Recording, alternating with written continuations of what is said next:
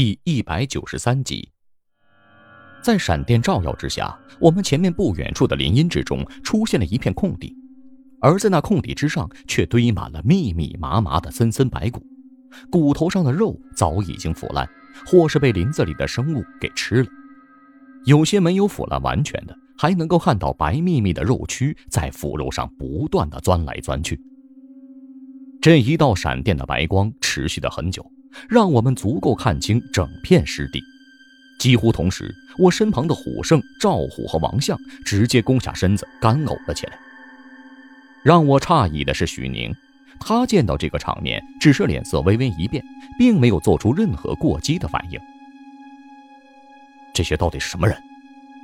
我凑到老六身边，这厮已经低下身子，探照灯照在脚下，手不停地扒拉着。是小鬼子。老六起身丢给我发光的金属物件，我接过来以后，只是看了一眼就肯定了老六的猜测。这金属圆环是手榴弹上的拉环，这种手榴弹只有在鬼子那儿才会有。而且我看到不远处那些烂布片子，分明就是鬼子军服的残骸。知道了这些，我不禁有心生疑问：这么多鬼子是怎么死的？看尸体腐烂的样子，最起码都在一年之前。陡然，我想到了之前看到的那团黑影。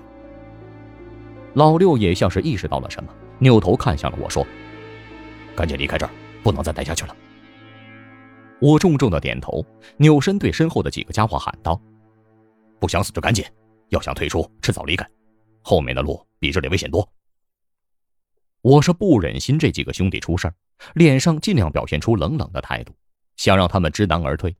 但虎胜几个擦了擦嘴，手里握紧了枪托，直接就跟了过来。看到虎胜等人脸上倔强的表情，我没来由的心里一颤。虽然他们嘴上不说，但我知道能让他们继续坚持走下去的，是因为他们把我当兄弟。我不禁有些愧疚，心里暗暗做下决定。无论如何也要把他们安全的带出去。然而，这只是我的一厢情愿。泥泞而又昏暗的环境下，我们是举步维艰，还要时刻提防着黑毛狼皮的突然袭击。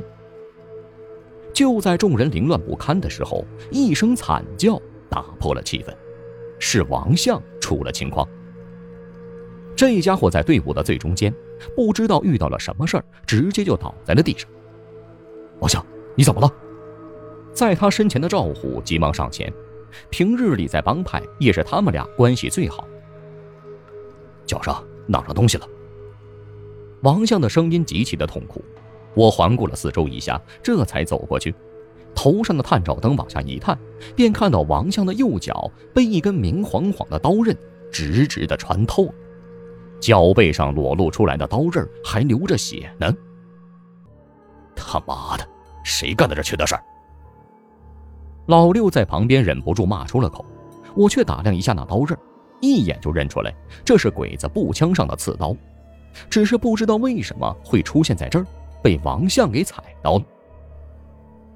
虎生，你和老头请进，许宁，赶紧替王相处理一下。王相的脚背刀刃穿过的地方还在不断的往外渗着血，这么严重的伤，如果不及时处理，很有可能这只脚就废了。好在有许宁这个神医存在。许宁也知道事情不允许耽搁，撇下身后的背包，掏出了一卷纱布，右手已经放在了王相的脚后跟上。你忍着点王相听后咬紧了牙关，狠狠地点了点头，接着就看到许宁出手，把王相的右脚慢慢地往上拔，随着脚不断的上升。就看到王相的右脚表面鲜红的血液夹杂着雨水，染红了脚下的地面。可这家伙硬是咬紧了牙关，没有发出任何的声音。王相的右脚被拔了出来，许宁迅速脱掉王相的鞋子，一卷纱布迅速的把伤口缠好，众人这才微微的松了口气。等天亮再上药吧，尽量别进水，小心感染。王相看这样子是不能走路了，右脚被许宁特地用袋子裹了起来，防止被雨水浸湿。老大，实在不行就……王相刚一开口，我就知道了他的意思，直接打断了他：“屁话，我们轮流背你，等天亮上了药，你再下地。”王相咬了咬牙，想再说些什么，却还是没有开口。而因为王相的影响，队伍行进的速度便慢了下来，再加上这遭人的天气，每个人的心情都变得沉重了起来。老六走在前面，不知何时又把烟袋锅子给掏了出来。即便是在这么大的雨里，也被他硬生生的点上，狠狠的作罢了起来。其实我和他都清楚，王相这种情况根本走不下去，更别提前面还有许多的危机在等待着我们。赵，天亮的时候让这几个小子回去吧，我不想看到他们把命丢在这儿。因为担心前面的路再有别的危险，我特地跟老六在前面行进，双重探路。哎，天亮了，我跟他们说吧。我叹了口气，这片林子终究不是普通人能来的。如果不是因为我和老六有经验，或许在进来之前，我们这群人就丢了命。这样的环境下，时间流动的速度也似乎变得缓慢起来。众人即便满身的疲惫，但却没有任何的倦意。因为大家都知道，一旦停了下来，那团黑影一定会在你松懈的时候出手要你的命。想到这里，我不禁疑惑起来：放在曾经，这黑毛人皮根本不会在乎你有多少人，只要看见活物，他们就会涌上来，把你包进去，要了你的命。可是现在呢，这东西就像是突然有了智商一样，故意的不动手。只是吓唬你，从心理上去瓦解你。我再回想起之前看到那团黑影，却忽然惊觉一点：那黑影似乎跟黑毛人皮有些出入，但具体是哪里不对，我却一时又想不起来。而在经历了山洞时的现身，那团黑影却再也没有出现过。我们一路有惊无险，终于盼到天空微微的亮堂起来。大雨也在天亮前变得淅淅沥沥，停了下来。歇会儿脚吧，我和老刘望风，你们眯上一会儿，别睡得太死。我挑了一棵特别粗壮的大树，依靠着恢复点体力。身后众人闻言，围靠着粗壮的树干坐了下来。这棵大树初取的葱郁，树荫之下的地面也没有太湿。赵虎把王相放下来之后。许宁急忙取出自己带来的药瓶，开始给王相上药。而经过一夜的恢复，王相的脚伤已经不至于影响他不能走路，一个人扶着还是能够走的。我和老六一左一右，手里的匣子炮上了膛，目光警惕地打量着四周，而天色也在此刻变得愈发的通亮。经过了一夜的洗礼，这里的绿色植物变得更加的嫩绿起来。一片生机盎然的样子，但我却没有任何欣赏的意思，因为我知道，在这生机的背后充斥着无限的杀机。你去跟他们说吧，这里我看着，船还没进林子太深，让他们走吧。老六对我低声道，我点了点头，轻叹了口气，走了过去。老大，你们一会儿吧，我去守着。虎胜听见我的动静，直接睁开了眼对我说：“但我却看见这家伙的眼睛里是浓密的血丝。”你别走，我有事跟你们说。我声音不大，但其余的人还是第一时间睁开了眼，齐刷刷的看向了我，而我也从他们的表情中看出来，他们已经猜出来我要说什么了。索性我便狠下心，声音冷冷的说道。后面的路危险的很，你们的本事还不够，过不去的。趁现在还没走远，回去吧。老大，一旁王相的脸上露出了着急的表情，我却摆摆手制止了他。你们没有丛林的生存经验，留下来是个累赘。别说了，都先回去吧。众人闻言都低下了头，却没有一个人出声答应我。我不能走。率先开口的竟然是许宁，这家伙虽然脸上有些疲惫，但却露出十分坚定的眼神看着我。师傅跟我说过，为医者要对自己的病人负责。面对他坚定的目光，我竟一时间找不到反驳的理由。我也不走，我这条命都是老大你救的，就算真的死在这儿，也是我虎生报恩了。虎胜脸上更是坚毅无比，让我心里一触。你们他娘的就不听话吗？听不懂话吗？让你们走就赶紧走。一旁负责守卫的老六闻声走了过来，一副凶狠的样子，但没有人在意他的话。老大，我知道现在这个样子拖累你们了，实在不行就把我搁这儿，你带弟兄们走吧。一旁沉默的王相终于还是开了口，我能看到他眼神里的不舍。闻言，我长叹了一声，这群弟兄都是一路打打杀杀过来的，算起来那都是过命的交情，这么对他们，我也有些不忍。老大，你看这样吧，我和老赵先把老王送出去。随后我们就赶过来。一旁的徒弟煞提议道：“这个情况下，似乎也只有这个办法能够解决了。”接着我就点了点头。记住，路上一定要小心，我会在沿途留下记号，找不到就出去吧，不要太过深入。徒弟煞和老赵点了点头，两人趁着天亮，轮流搀扶着王相朝来时的路走了过去。看着他们离去的背影，我心里没由来的一股异样的感觉，就好像他们会出什么事儿一样。当我想要拦住他们的时候，三个人的身影已然消失在不远处的林子里。于是，我们的七人小队变成了四人，除了许宁的身手不行以外，我们三个都是数一数二的好手，体能方面也要强太多。趁着光亮，赶紧加紧了步子。一夜的雨水带来的不只是行走的艰难，还把雨前的一切痕迹都冲了过去。一下子，我们便没有了曹九他们留下的踪迹。这般情况之下，只能靠着我和老六对这里的熟悉，两个人不断的核实前面的景色，生怕会走差了路。整整一个上午，没有任何事情发生，而那团黑影就像是彻底的没有音信一样，再也没有出现过。许宁和虎胜也慢慢的开始习惯了这样的情况。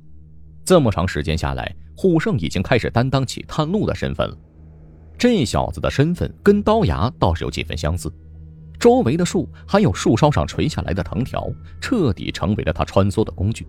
看得我和老六是不停的赞叹：年轻就是好。而有了虎胜在前面探路，我们三人走起来也便轻松了不少。许宁大概是没来过林子，瞧见脚底下那些叫不上名字的花花草草，就像是发现了新大陆一样，凑了过去。突然，许宁爆了一句粗口，我和老六看到这家伙正蹲在一棵歪脖子树下面，双手不停的扒拉着，一脸的激动。我和老六正纳闷这家伙发现什么了，就又听到这家伙一声叫唤：“他妈的！”接着。就见这家伙身子突然窜了起来，而在他原先扒拉的地方，一条成人小臂粗细的绿纹大青蛇正探出个脑袋，吐着血信子，一副动手的样子。他妈的，你惹那东西干嘛？我破口骂了出来，刚想冲过去救他，就看到许宁看都没看我一眼，朝我摆摆手说：“别过来，我能对付。”他的话里透着无比的自信，我竟然鬼使神差的相信了他，站在原地没有出手帮他。许宁面对那条大青蛇没有任何的慌张，脸上尽是凝重，但我还是在他眼底捕捉到了一丝贪婪。想不到书上的记载是真的，这下子老家伙也眼红了。许宁掩饰不住自己内心的喜悦。我惊讶的看到他动作十分缓慢的上前，竟然朝着大青蛇伸出了右手，就像是故意把手送过去让它咬一样。妈的，坏了！这小子是不是被蛇吓傻了？老六一拍大腿，想要冲上去，我却拦住了他，说：“别急，你快下去。”我这般放心许宁。是因为我看到了许宁的手掌，在探到大青蛇面前的时候，白皙的手掌上竟然隐隐冒起了白气。我忽然想起了当初见他救治土狗时的场景，也是用的这种诡异的手法。果不其然，大青蛇翠绿的眼睛在看到许宁的手掌之后，竟然露出了胆怯的举动，整个身子不断的向后缩，但是在退到一定程度，却又不再有丝毫的动作，就像是自己已经退到了极限。我忽地想起了以前在书里看到过的介绍，在原始林子里有许多珍稀无比的药材，这些药材千年难遇，而且也有凶兽负责守护着的。一旦有人想要采药，就必须打败守护的凶兽。而眼前这个情况，明显就是许宁看上了不知道什么东西，把守护那东西的大青蛇给惊动了。大青蛇退无可退，终于是摆出了反抗的姿势，信子不断的吞吐，昂起舌头，随时都会进攻。我不禁替许宁捏了把汗，生怕他会被大青蛇给伤了。电光火石之间，就看到大青蛇突然发出一声尖锐的声音，伴随着是一道如闪电一样的绿色身影，嗖的一声，狠狠地扎向了许宁探出来的右手。而几乎同时，许宁也有了动作，我根本看不清这家伙右手的动作痕迹，也是一道白光闪过，就看那一只青色的蛇头被他紧紧地掐在了手里。妈的，还好我手快！许宁轻轻一抹头上的汗水，右手紧紧掐着大青蛇七寸的地方，把这条大家伙给拎了起来。我的个妈呀！我看到被他拎出来的大青蛇，不禁叫出了声。之前因为大青蛇只露个脑袋，身子还藏在草丛里，我根本不知道它的身形。而这次我彻底看清，这哪是一条蛇呀，分明就是条蟒，足足有两米长的蛇身，通体碧绿如翡翠一般。但许宁那只手就像是充满了力量一样，竟然把这东西给整体拎了起来。也不见那大青蟒有任何反抗的意思。先睡一会儿吧。许宁对着大青蛇低语一声，在我震惊的表情下，就那么随意的把刚刚制服的青蟒又给放了下来。而让我和老六更瞠目结舌的，青蟒好像被许宁下了药一样，竟然十分听话的盘成一圈，舌头低下，闭上了眼睛。我靠，这他妈也太假了吧！老六忍不住叫出声来，却把我的心声说了出来。如果不是亲眼所见，谁他妈会相信这么大一条青蟒被许宁两三下就给制服了？